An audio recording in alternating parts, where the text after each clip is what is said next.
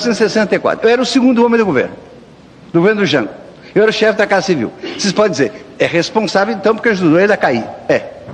Teria responsabilidade. Mas aquele governo tem a dignidade de que foi o governo do Brasil que maior número de intelectuais chamou para o poder, para a presidência e para, e para, e para ajudar o Brasil. Foi o governo que mais seriamente tentou passar o Brasil a limpo. Diziam que o Jango era um comunista. Não era. Ele criava 20 mil cabeças de gado, engordava 20 mil cabeças de gado por ano. Tinha muitas fazendas, uma delas de 80 mil hectares.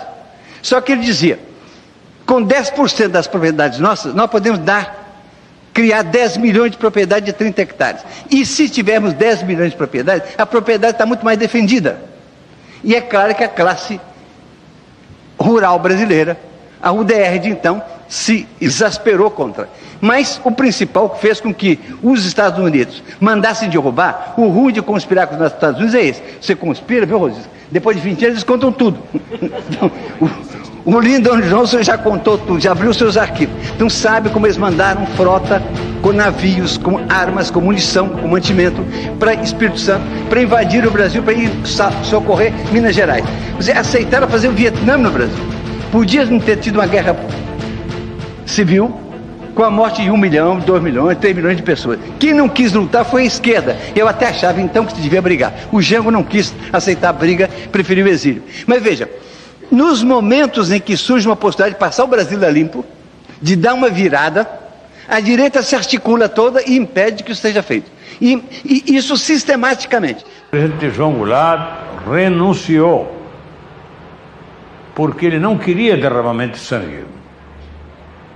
Esse é o ponto. O governo do Jango, conciliador, persuasório, incapaz de violência, que eu acho mesmo, às vezes, que ele podia ter um tom de violência um pouco maior, porque não há crime maior do que perder o poder.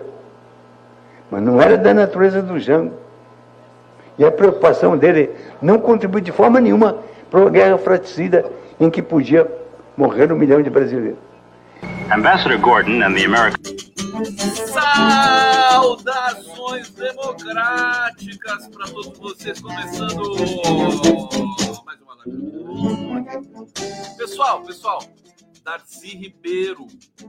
Esse esse é o Darcy Ribeiro. Vocês acabaram de ver aqui. Hoje faz 100 anos o nascimento de um dos maiores brasileiros de todos os tempos, Darcy Ribeiro, 26 de outubro, né? Darcy nasceu em 26 de outubro de 22, mesmo dia do aniversário do meu pai. Meu pai, Normando Conde, figura incrível, é, nasceu em 26 de outubro de 1929. É, e hoje, hoje eu quero celebrar. A gente começou aqui com o Darcy. Olha, tem muita coisa, tem, tem boas notícias para vocês. Se ajeitem aí na cadeira. É... Mas falar do Darcy, quero lembrar, grande, é hora da gente lembrar dos grandes brasileiros, dos daqueles que amaram realmente o país. Esse depoimento não tinha visto. Eu fiz aqui na minha breve pesquisa para homenagear o Darcy hoje com vocês aqui. Amanhã é nível do Lula, né? Aliás, a gente vai entrar no 27 aqui durante a live. Vamos cantar parabéns pro Lula hoje aqui. É... A gente percebe, né, que o, o João Goulart, o Jango, tinha uma, uma característica parecida com a de Lula, né? Num certo sentido, eu não, eu não, eu desconhecia um pouco esse perfil aqui traçado pelo Darcy Ribeiro, porque Segundo o Darcy, o Darcy era o segundo homem do governo João Goulart, né? É, quando João Goulart foi deposto, Darcy Ribeiro, consequentemente, também teve de ir para o exílio, né? E o, o, o, Darcy dizendo que o Jango foi para o exílio não quis confrontar. Ele até diz aqui também, muito engraçado ele falar que é, a direita brasileira, os militares combinaram com os, os Estados Unidos né, para fazer o golpe de 64 e que ele, ele não recomenda combinar nada com os Estados Unidos, porque depois eles contam tudo, né? Que contaram, né? Contaram o que fizeram com o Brasil é, nesse fatídico ano de 1964. Agora, é, e aí o, o, Brizola confirma, né? O Brizola ali naquele vídeo já é, devia estar tá, uh, mais vídeo mais recente do Brizola, né? Perto da, da morte dele, foi em 2003, salvo engano, morte do Brizola. Agora, e depois a gente vê o, Darcy Ribeiro já velhinho, lutando contra um câncer. É, acho que estava no Senado naquele momento, ele foi eleito senador também. Enfim, é uma das figuras mais espetaculares do Brasil, criador do CIEPS, criador da Universidade de Brasília, é, idealizador de todo o processo da educação do Brasil dos anos 60 para cá, figura apaixonada pelo Brasil, apaixonado pelos, pelas comunidades indígenas, antropólogo, estudou todas as, as que ele pôde visitar e estudar, né? Comunidades indígenas, tem livros fantásticos, O Povo Brasileiro é, é um dos meus preferidos do Darcy. Quero celebrar aqui os 100 anos, deve, deveríamos estar o Brasil todo celebrando os 100 anos do Darcy Ribeiro. O Bolsonaro nem sabe o que é Darcy, o, o, o, governo federal nem sabe nada disso nesse momento, né? Se já tivesse no governo Lula, a gente ia celebrar muito eh, o centenário do Darcy Ribeiro. Mas o ano que vem a gente vai celebrar tudo isso, vai repor. O ano que vem não, é o ano que vem, 2023, a gente vai repor tudo que não foi celebrado no Brasil. Né? Vocês imaginem o que, que vai ser o carnaval de 2023. Hoje conversei isso com um dos grandes psicanalistas brasileiros, que é o Jorge Broid, é, num, numa live presente que vocês vão ter é, a, depois da live do Conde. Depois da live do Conde tem uma entrevista com a, com a Luciane Lins, é, a madrugada dentro agora, aqui no 247. Tem, tem uma entrevista com o Luciano Lins. Depois vai entrar a entrevista que eu fiz com a Mineres Maroni, que também é uma, uma antropóloga, uma professora, uma psicoterapeuta, trouxe elementos fantásticos para a gente entender o nosso, a nossa melancolia de, de, turno, mas que já está se transformando numa espécie de alegria, porque vem chegando aí Luiz Inácio Lula da Silva e o Jorge Broid, é pioneiro no Brasil, um dos psicanalistas mais respeitados do país, é, também responsável aí por uma concepção de psicanálise na rua, assim como o direito é, é, achado na rua do meu amigo querido Zé Geraldo Souza Júnior, ex-reitor da UNB. Quantos amigos a gente faz nessa jornada de entrevistas, de lives em defesa da democracia durante tanto tempo? Aliás, quero dizer para vocês o seguinte: eu estou nessa semana aqui, é, eu estava eu, eu num nível também de ansiedade que eu acabei agendando uma live atrás da outra nessa semana que precede é, o segundo turno no Brasil.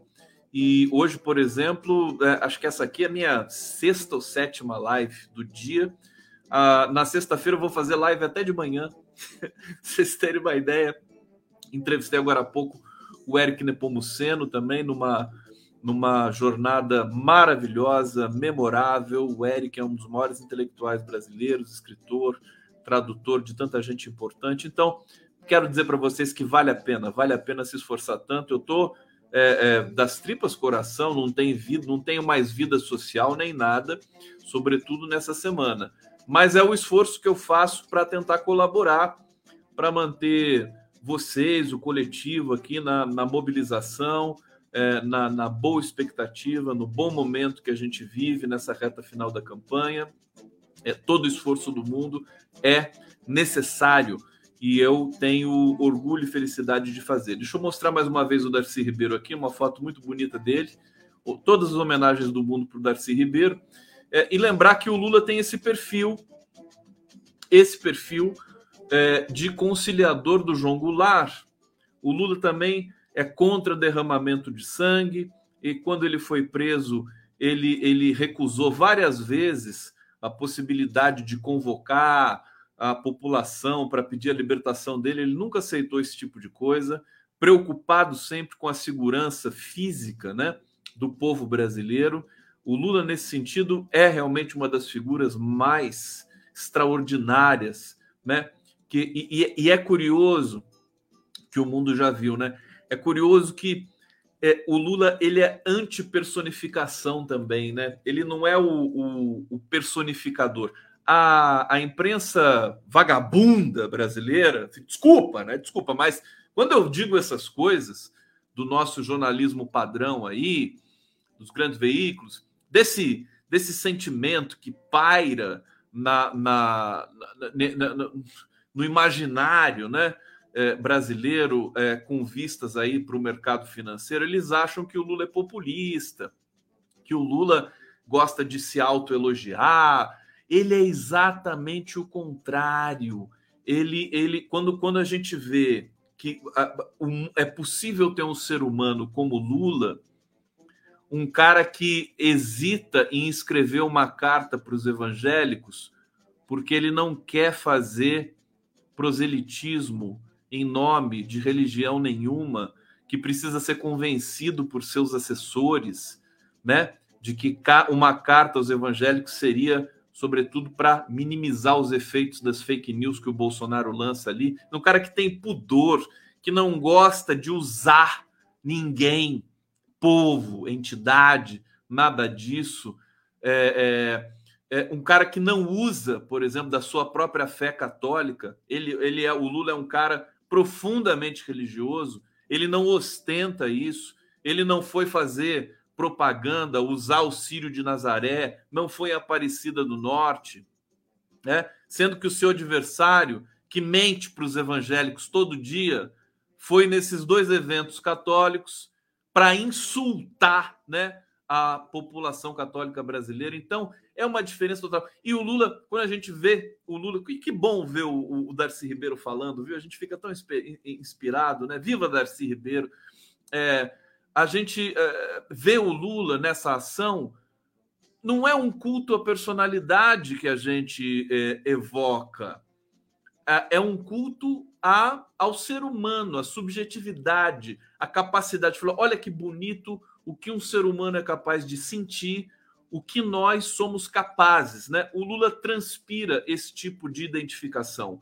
Ele mostra que é possível ser bom, que é possível ser solidário, que é possível ser é, é, que é possível ser generoso, que é possível ser inteligente. Né? Não é culto a personalidade, personalidade, é culto, não é culto, né? não é culto, é uma é, visão da possibilidade de humanidade humanidade. O Lula transpira humanidade, assim como Darcy Ribeiro, assim como Leonel Brizola, esses gigantes que amaram e amam o Brasil, que o Lula está aí, de novo, né? Trazendo mais jovem e forte do que nunca. Eu fico sempre impressionado quando eu vejo a, a, o vigor do Lula, a pele dele, a voz. Você vê que o Lula não ficou rouco, ele gritou pelo Brasil inteiro, a campanha inteira, o dia inteiro, fez reunião o dia inteiro e tá com a voz ali rouca, que é a voz dele natural. Né? É, é, é incrível a força que esse cara tem e nós vamos vencer. Nós vamos vencer. Hoje, o Bolsonaro. Hoje é Milton Nascimento também, eu sei, 80 anos do Milton Nascimento. São dois grandes brasileiros, aliás, três, porque meu pai também é um grande brasileiro. Normando Conde também. Hoje, quantos anos meu pai faria? Meu pai faria 90. Deixa eu ver. Eu sou temporão, né? Meu pai, ele já já estava ali lá na, na, frente quando quando o, o condão veio ao mundo. É, faria 92 anos, acho que meu pai faria 93 anos. 93. Está aí Conceição Ribeiro me ajudando aqui nas contas. É, viva Darcy Ribeiro, viva é, é, Milton Nascimento, viva Normando Conde, pai do Condão, que mora aqui no meu coração. Está o dia todo comigo nessa luta aqui, o tempo todo. Minha querida mamãe também está aqui comigo. É, eu sou um cara privilegiado, eu tenho amor no coração. É, do, do, das últimas das últimas é, conversas que eu tive com o Lula pelo telefone, eu estava eu tava angustiado com alguma coisa e, e, o Lula me confortou assim, né? Me confortou, estava meio choroso ali. O Lula falou assim: Conde, Conde, você é uma pessoa boa. Ele falou assim para mim: não fica assim porque você é uma pessoa boa. tá aí e o Condão acreditou, né? E tá aqui com vocês até hoje nessa jornada. Então, eu quero dizer, o Bolsonaro está entregue. Hoje ele fez um discurso de derrotado, de derrotado, né? É a última, essa última tentativa, não sei se vai ser a última, né? Mas de tumultuar as eleições, que o, o Alexandre de Moraes rechaçou, rechaçou, sabe? É uma tentativa tosca de tumultuar a reta final das eleições, já que não vai conseguir nada mesmo no voto. É, e já vou explicar qual foi essa tentativa para vocês, para quem não sabe, né? Foi uma é, é, um recurso que a campanha do Bolsonaro entrou, entrou no TSE com recurso, porque é, é, alega, alegando que as peças de rádio e TV do Bolsonaro é, não foram distribuídas corretamente na região Nordeste, em algumas regiões ali, mas é uma fraude grotesca e que, o, além de rechaçar, o Alexandre de Moraes inverteu. Né? Agora quem está sendo investigado é a campanha do Bolsonaro, já arquivou é, essa, esse pedido da, da, da defesa, enfim, da, da, da, área jurídica ali, tosca também, da campanha do Bolsonaro. Mas agora, eu, eu até vou, vou mencionar aqui para vocês é, o tweet do, do. Como é que é o nome dele? Jornalista da Globo News. Ele, deixa eu ver se está aqui na minha frente ainda. Eu, eu gosto dele, ele não é tão ruim. Otávio Guedes, né? Otávio Guedes. Ele tweetou assim, quer ver? Eu vou ler o tweet dele para vocês assim. Ah, gente, que golpe de merda. Esperava mais. Otávio Guedes, fala sério. Esperava mais. Quer dizer, que golpe de merda é esse? Justamente, eu esperava mais também. Tava esperando uma coisa, né, mais séria. Não, um golpe sabe? É, bota lá o ministro, um fantoche de merda, de merda, como diria Fidel, né? De merda, o Fábio Faria, né? E aquele aquele Playmobil que é o Weigarten, né? Playmobil do Bolsonaro.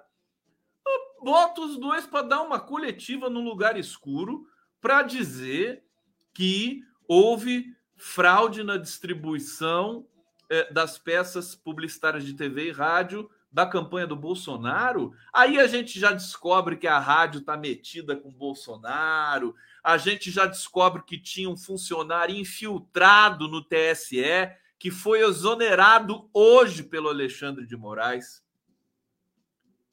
Vocês vão saber esse bastidor todo, esse babado todo aí.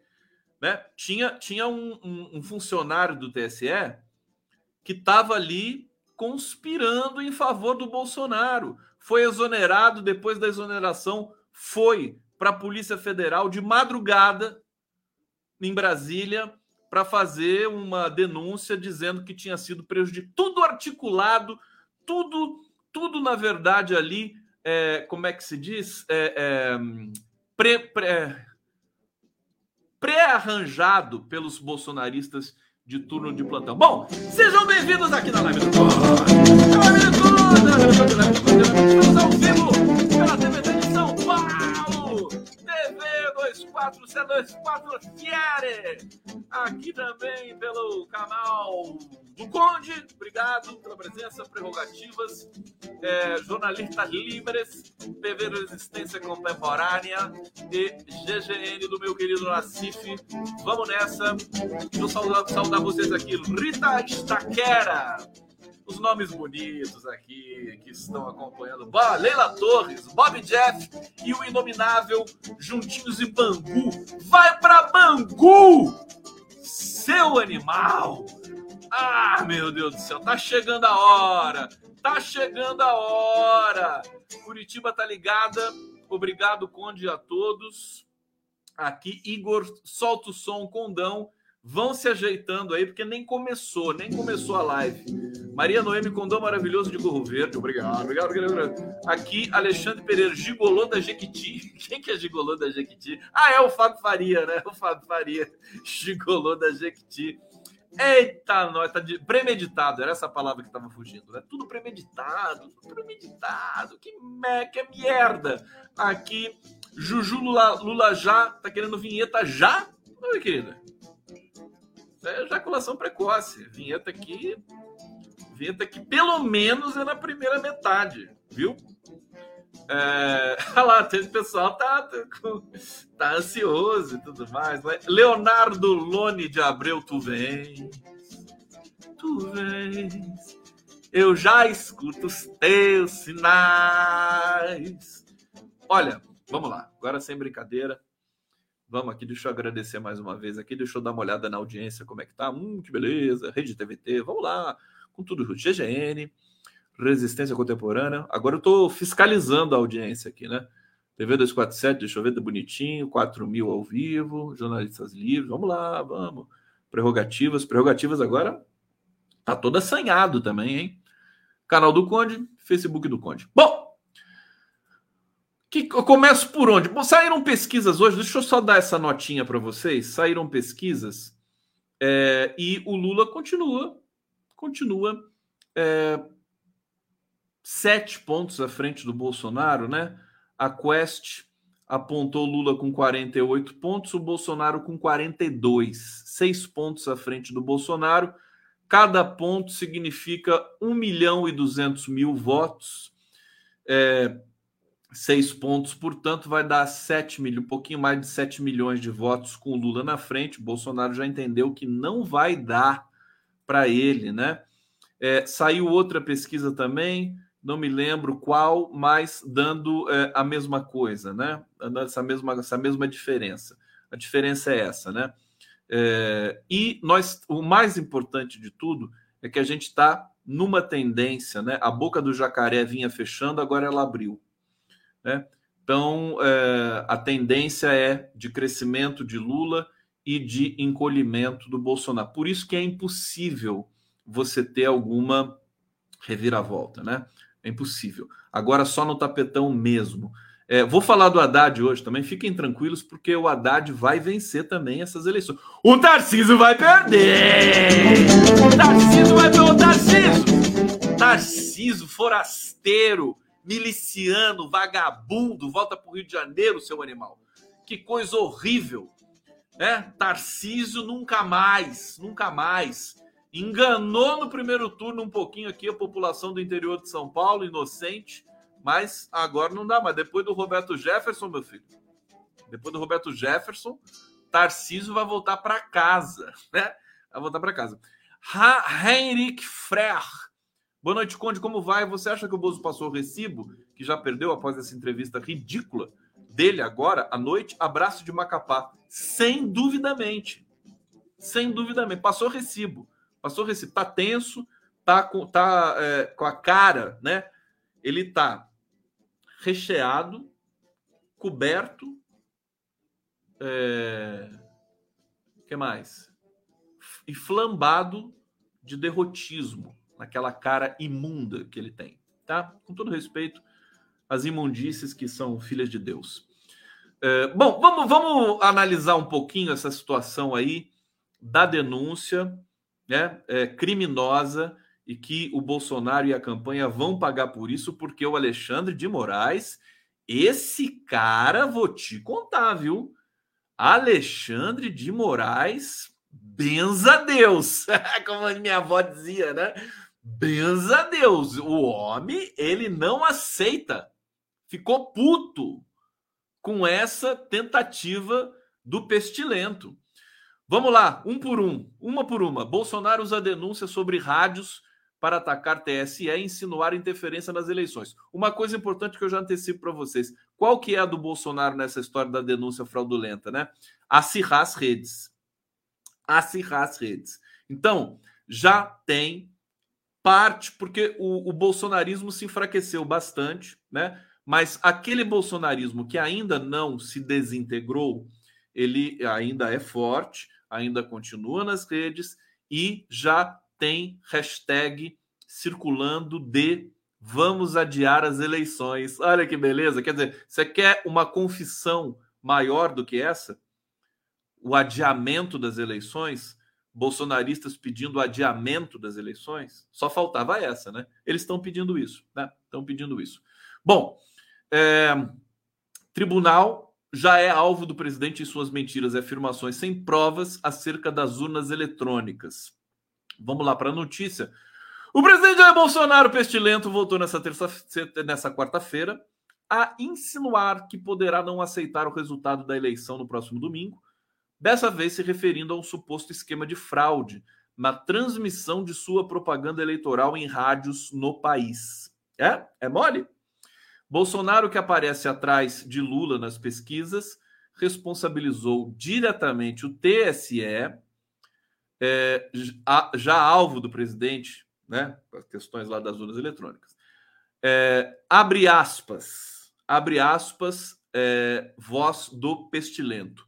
Mais uma do TSE, vocês estão acompanhando as inserções do nosso partido que não foram passadas em dezenas de milhares de rádios pelo Brasil. Sou vítima mais uma vez. Onde poderiam chegar as nossas propostas? Nada chegou.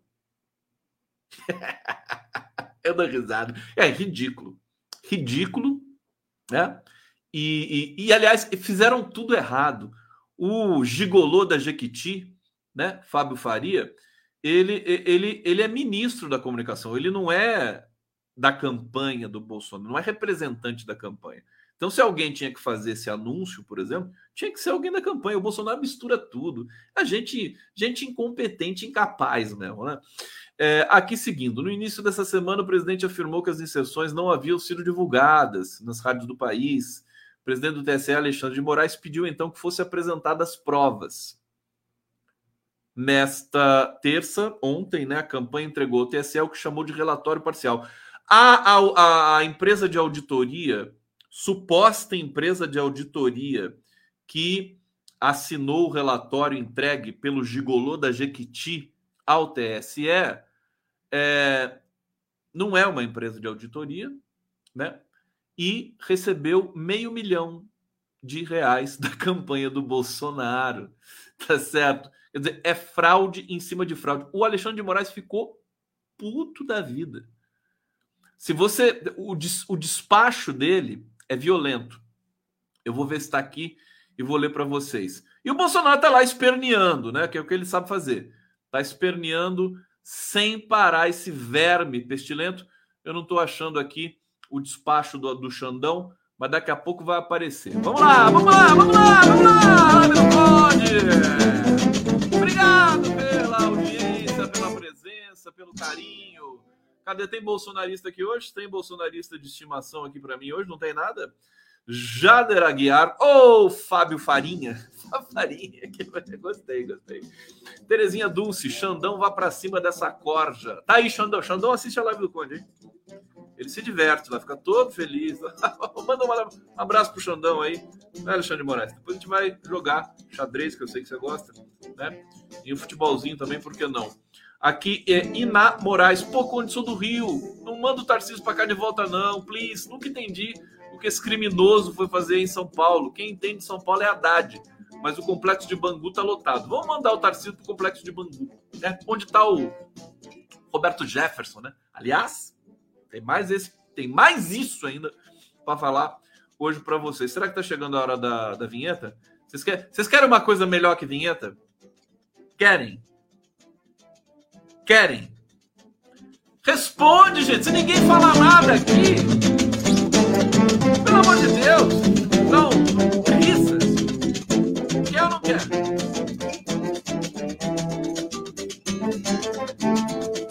Não, não quer? Não quer? Ah, agora sim, todo mundo pedindo ali. Então segura essa aqui, ó. Ó, ó que clipe mais fofo. Hã? Clipe fofo. Não, feijão puro não. Agora tem um, tem um novo aqui para vocês, ó. Toma esse aqui, ó.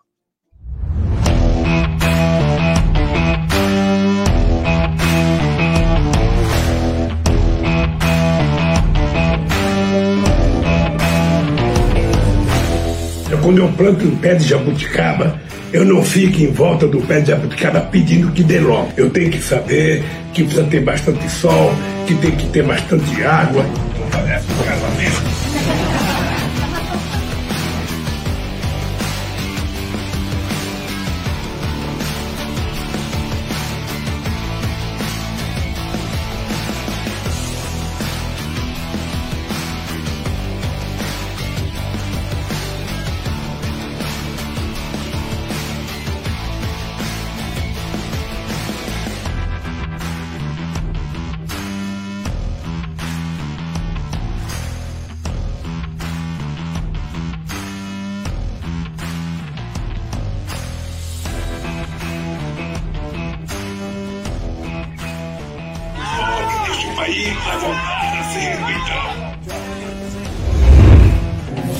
Faltam 13 dias para você votar no 13. O senhor, além de ser a esperança para o nosso Brasil, uma esperança futura, o senhor é o presente, é a comida no prato, é uma educação de qualidade,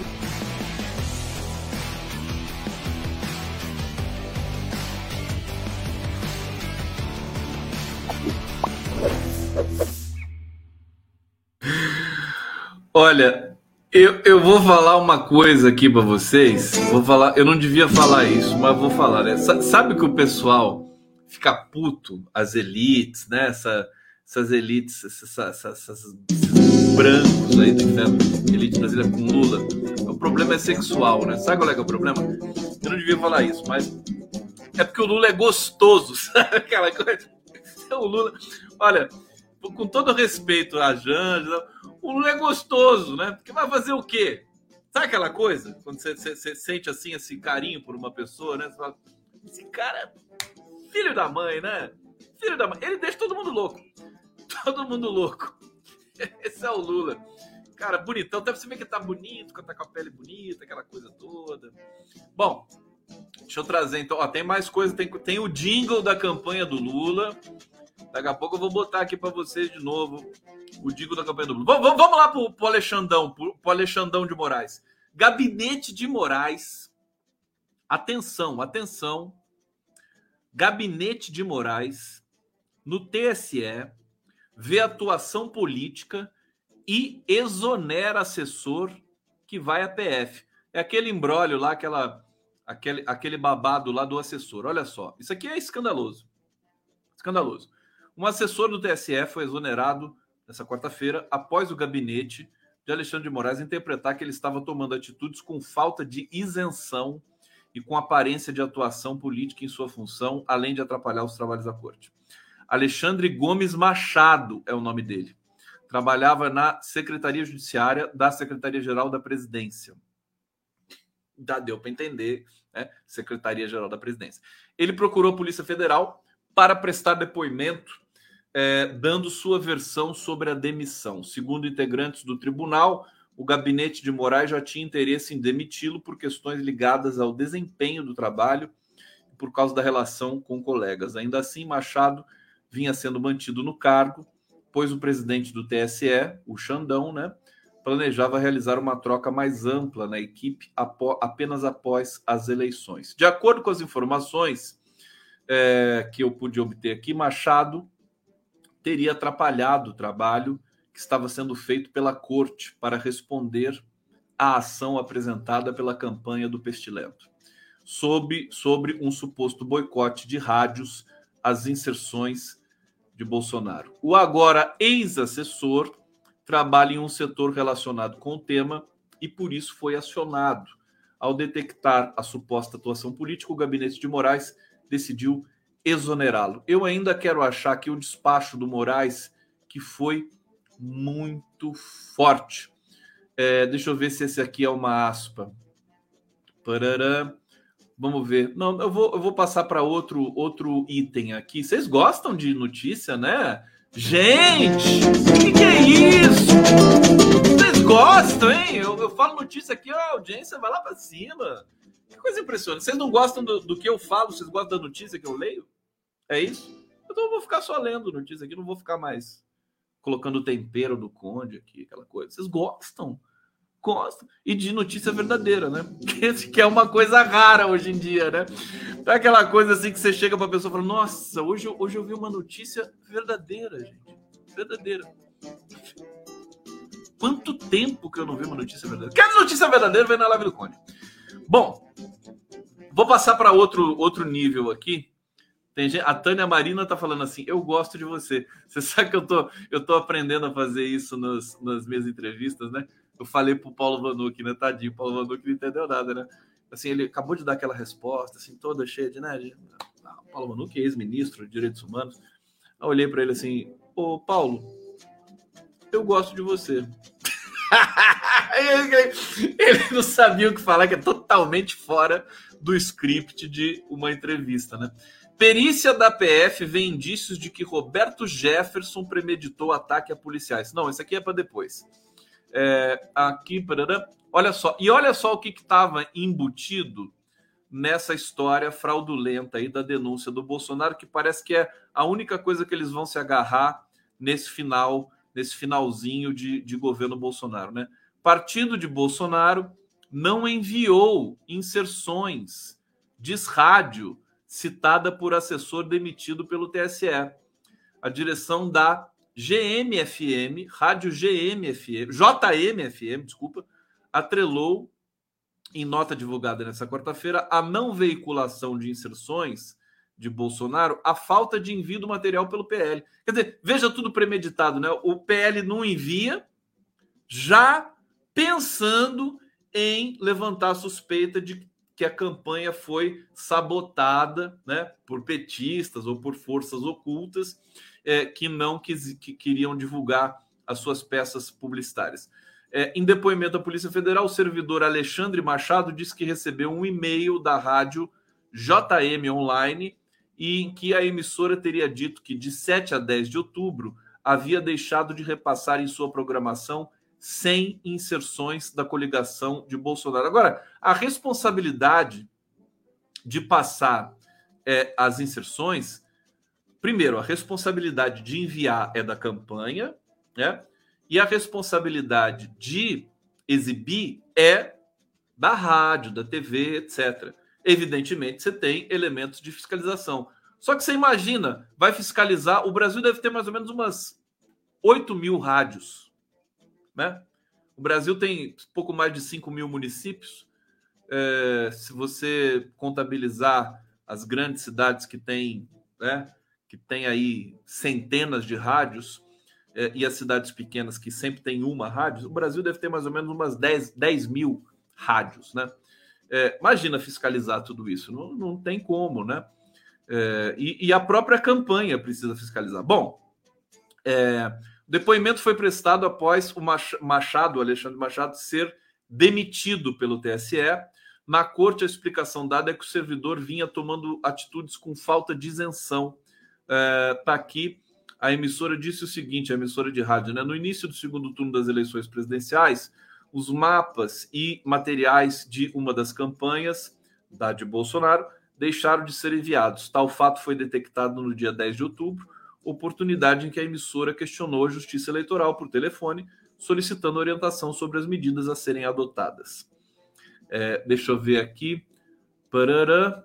Bom, aqui fica por aqui. Você vê que é, é, é uma história pessimamente contada e o Alexandre de Moraes rechaçou. E aqui, finalmente, vamos para a notícia da atitude do Alexandre de Moraes, e, é, efetivamente, né? Olha só, Moraes vê tentativa de tumultuar eleição, mega ação de Bolsonaro sobre rádios e determina investigação. Tá? É, então, é, ele re, rejeitou a ação apresentada, é, disse que a ação de Bolsonaro não tem provas e se baseia em levantamento de empresa não especializada em auditoria. Ministro apontou possível cometimento de crime eleitoral com a finalidade de tumultuar o segundo turno do pleito em sua última semana o Alexandre de Moraes, eu vou te contar, tem prêmio para ministro, né? Jornalista bom ganha o Pulitzer, né? É, enfim, pacifista ganha o Nobel da Paz. Matemático bom ganha aquele prêmio diferente lá do, do Nobel. Qual, é que é o prêmio da, da matemática? Para o melhor matemático do mundo? É um prêmio diferente. Né? E, e ministro? Tem prêmio para ministro? Cadê a Rede Globo para dar o faz a diferença pro, pro Alexandre de Moraes? Deu o faz a diferença pro Dallagnol. Deu, deu o prêmio faz a diferença pro Sérgio Moro. E não vai dar o prêmio faz a diferença pro Alexandre de Moraes? Pelo amor de Deus, eu vou criar um prêmio, então. Aliás, sabe o que, que eu acho? Eu acho que as, as mídias independentes são muito são muito acanhadas, né? a gente devia criar o nosso prêmio. Alô, Nacife, né? Vamos criar o nosso prêmio e, e dar para o Alexandre de Moraes? e, e fazer uma captação e, e fazer um, um, uma confraternização lá no Rubaiá, sei lá, algum lugar em São Paulo aí, para dar o prêmio para Alexandre de Moraes? Eu acho que a gente precisa fazer isso. Eu vou fazer isso. Pronto. Eu sozinho. Pessoa física. Prêmio Condão, né? Prêmio Condão. Eu dou uma toca para Alexandre de Moraes. Pronto. A toca. Toma aí para você, meu filho. Toma essa toca. A toca é o seu prêmio, tá certo? É, o ministro apontou possível cometimento de crime. Eu quero pegar aqui um trecho do despacho que ficou antológico o despacho do Alexandre de Moraes. É, Moraes encaminhou a, a decisão à Procuradoria-Geral Eleitoral e ao Corregedor-Geral do TSE para instauração de procedimento administrativo e apuração de responsabilidade em eventual desvio de finalidade na utilização de recursos do fundo partidário dos autores. É, aqui, Moraes inseriu na resposta dada a Bolsonaro uma análise do pesquisador Miguel Freitas, é, do Departamento de Telecomunicações da PUC, do Rio de Janeiro. Esse estudo mostra que o levantamento da Audience, empresa contratada pela campanha do Verme, tem falhas e foi provavelmente gerado a partir de um software automático de comparação e detecção de trechos de áudio. Aqui, um trechinho do, do, do despacho, né? Diante das de discrepâncias tão gritantes, esses dados jamais poderiam ser chamados de prova ou auditoria. É, vamos ver um trecho aqui. Deixa eu ver se é do Moraes. Não restam dúvidas de que os autores que deveriam ter realizado sua atribuição de fiscalizar as inserções de rádio e televisão de sua campanha apontaram uma suposta fraude eleitoral às vésperas do segundo turno do pleito, sem base documental crível ausente, portanto, qualquer indício mínimo de prova. Bom, eu vou parar por aqui, né? Já deu no saco já esse negócio. Né? Agora, seguinte, é o golpe do Bolsonaro. É essa merda, né? Mas não, não deu nem para começar a fazer golpe, né? Não dá nem para começar, nem acirrar as redes, né? Tem aí hashtags rolando aí de é, vamos adiar as eleições, mas realmente é um golpe de merda, né? Com todo respeito. Pelo amor de Deus, fala sério. Ninguém aguenta mais. Ninguém aguenta mais.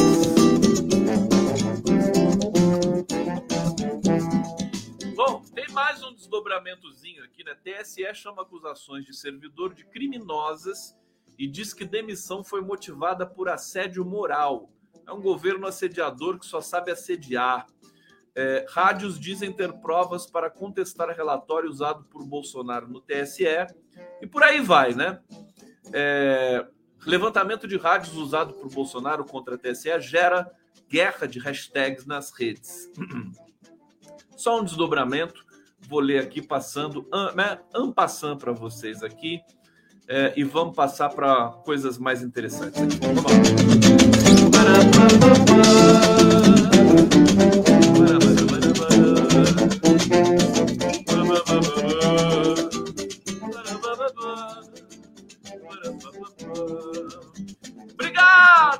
Maria Cristina Pedrosa, se tornando membro, minha membra, membra querida.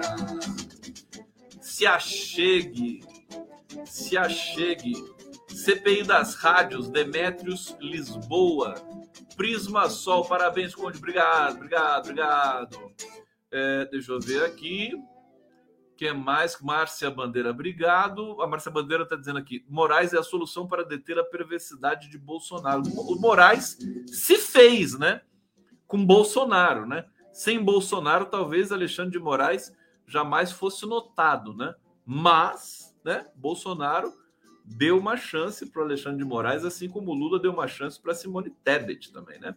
Pessoal aproveitando. Aí você vê que os bolsonaristas estão tudo tudo com medo. Né? É, essa altura do campeonato aqui na live do Condão, já, já teria trocentos bolsonaristas aqui enchendo o saco, botando 22. Nem dinheiro para robô eles têm mais. Né? Olha, o episódio Roberto Jefferson fragmentou as, os, os haters, né? Os, os, fanáticos seguidores do Verme, né? Fragmentou. F metade não sabia se era para acusar o Roberto Jefferson, e a outra metade não sabia se era para defender o Roberto Jefferson. Aí tem até bolsonarista falando assim: ah, o Roberto Jefferson é do PT. né?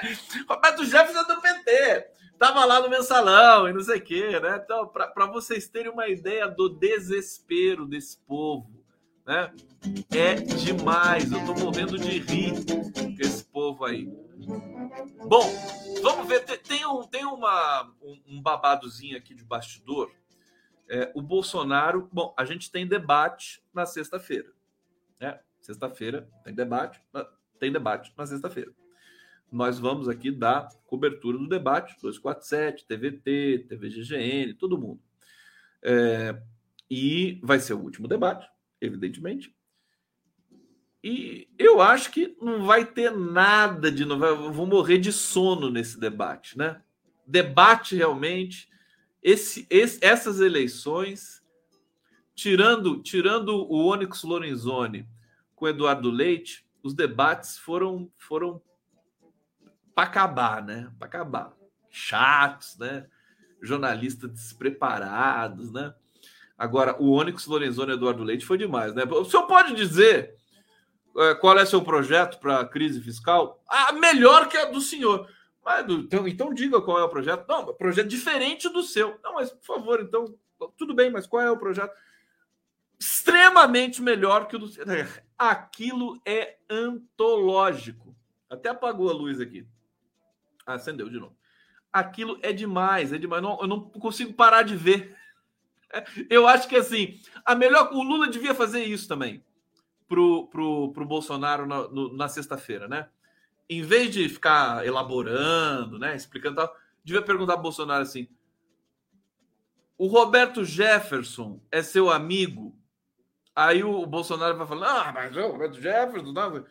O Roberto Jefferson, você pode responder se ele é seu amigo? Ele é seu amigo?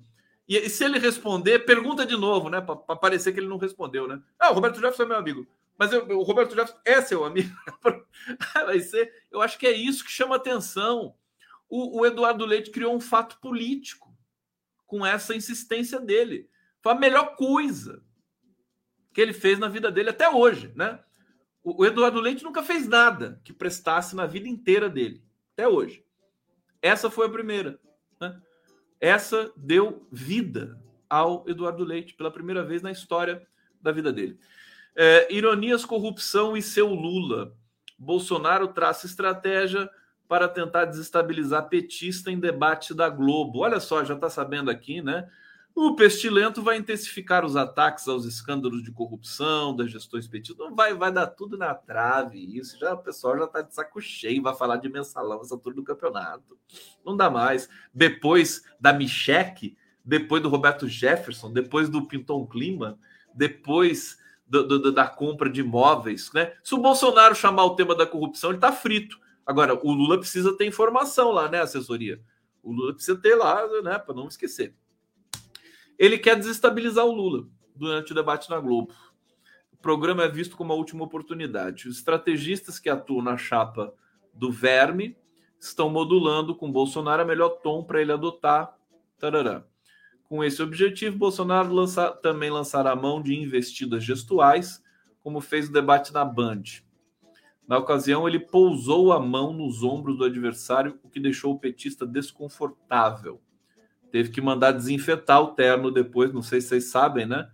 A campanha do Lula mandou o terno para cinco lavanderias depois, né? Depois, de, que né, Bolsonaro colocar aquela mão dele podre, né? Doente, realmente sem condições. No programa da Globo, contudo, os candidatos não poderão se tocar. É, mas o presidente pretende, né? O presidente não, o pestilento, desculpa. Mais uma vez chamá-lo de seu Lula. Ah, seu Lula é legal. Seu Lula eu gosto. Pô, como fez há 15 dias.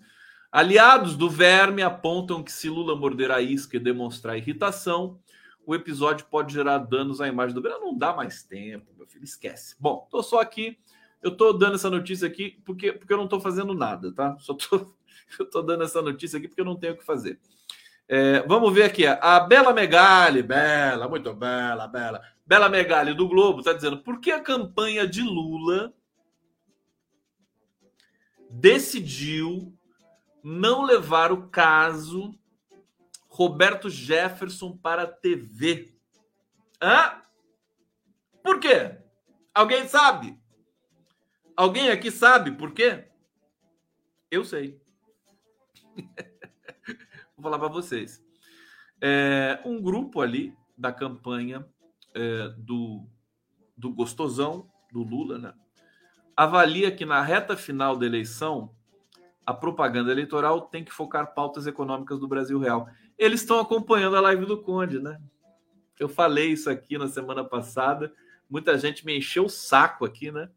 Mas eles estão dando razão para mim. É mole. O que, que eu faço, né? O que, que eu faço com essa vida, né? É isso, né? Não pode ficar enchendo o saquinho, né? Esse grupo, que é um grupo que provavelmente assiste a live, né? Aumento de preço do supermercado, fim do reajuste do salário mínimo, é, é, estudo do governo Bolsonaro que prevê tirar do imposto de renda a dedução de gasto com saúde e educação. Isso aqui é uma fria, viu?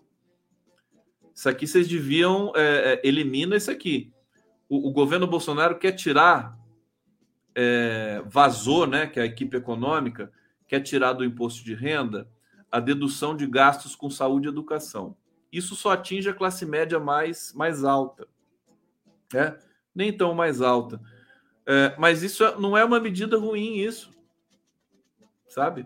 Hoje eu conversei com o economista da Unicamp, que inclusive ajudou a formular o, o, o programa do PT, Pedro Rossi, é, e ele disse: Isso aqui é uma fria. Então, tô, tô aqui reforçando, porque eu, eu, concordei com ele, tá? acho que é uma fria.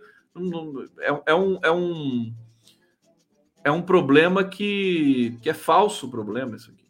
Né? Na verdade, é uma ação é, interessante aqui, que só atinge uma faixa pequena do eleitorado também. Bom, o assunto revelado uh, preocupa especialmente a classe média. Está aqui, está explicado aqui. É, então é isso, né? O, a campanha do Lula vai trazer é, proposições e não é, especulações. E aqui, mais uma notinha para a gente terminar feliz em alto astral: pintou o clima de derrota na campanha do Bolsonaro. Né? Há quatro dias do segundo turno, aliados do Pestilento começaram a clamar pelo adiamento da eleição. Tadinho, né? Vamos adiar para eles? Vamos. Vamos fazer a eleição depois da Copa? O que vocês acham? não, não, vai, vai, vai esquecendo seus vermes bolsonaristas é, alegam que ele teria sido prejudicado na transmissão de propaganda em rádios do Nordeste. O factoide da semana da campanha bolsonarista não comoveu o TSE. Nessa quarta, bom, o Moraes é, devastou a campanha do Bolsonaro é, e não deu certo. Bom, contrariado, Bolsonaro vazou a informação de que convocou uma reunião de emergência com os comandantes militares. Tá desesperada. A Sheila tá doida. Ficou doida. É, subiu nas tamancas a Sheila. Em seguida, chamou a imprensa para um pronunciamento no qual voltou a atacar o presidente do TSE. Em nova insinuação golpista, prometeu ir até as últimas consequências no caso. Olha, tá fraco, viu? É aquela coisa. Eu esperava um golpe melhor. Esperava um golpe melhor, francamente. Bolsonaro falou como candidato, não como presidente, mas fez questão de usar o Palácio da Alvorada e de aparecer ao lado de ministro Anderson, o Augusto Heleno do lado dele ali, ele falando. Eu não, eu não consegui pegar essa imagem para mostrar para vocês, mas o, o, Augusto Heleno, bicho, ele é bizarro. Você já viu Augusto Heleno? Hein? Olha, ele, o Augusto Heleno vai virar máscara de terror de carnaval, né? Tipo aquela máscara do pânico, né? o Augusto Heleno é assustador. O bichinho feio, o Augusto Heleno, sabe? Pequenininho ali, tudo engruvinhado. Meu Deus do céu. É, se a intenção de Bolsonaro era demonstrar força, o efeito foi o contrário. Seu esperneio serviu como um atestado de fraqueza e de burrice, né? É, e de medo da possível derrota, possível, provável, né? E praticamente líquida a derrota para o gostosão do Lula. Eita, nós! Tô me divertindo, viu? Oh, beleza. Deixa eu ver se eu tenho mais alguma coisa para mostrar para vocês. Olha, vocês vão assistir aqui na sequência entrevista com a Luziane Lins. É, depois, para quem aguentar ficar acordado no, no corujão aqui do 247, né, tem a entrevista que eu fiz com os psicanalistas Jorge Broid e a Mineres Maroni, uma fofa, a beijo a. E tem mais um programa depois ainda, que é a reprise do Bom para Todos, o jornal que eu apresento na TVT, é, com Lejeune Miran, Altamiro Borges e justamente o Pedro Rossi, economista da Unicamp, ligado ao Partido dos Trabalhadores. É isso, gente. Beijo para vocês! Obrigado, obrigado, obrigado! Oh, beleza! Oh, beleza!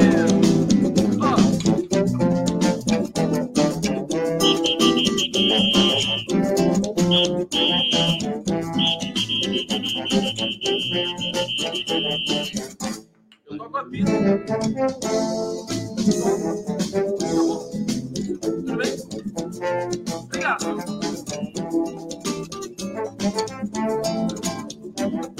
Jantão! Liga pra mim, liga pra mim. Agora, pode ser agora. Tá bom?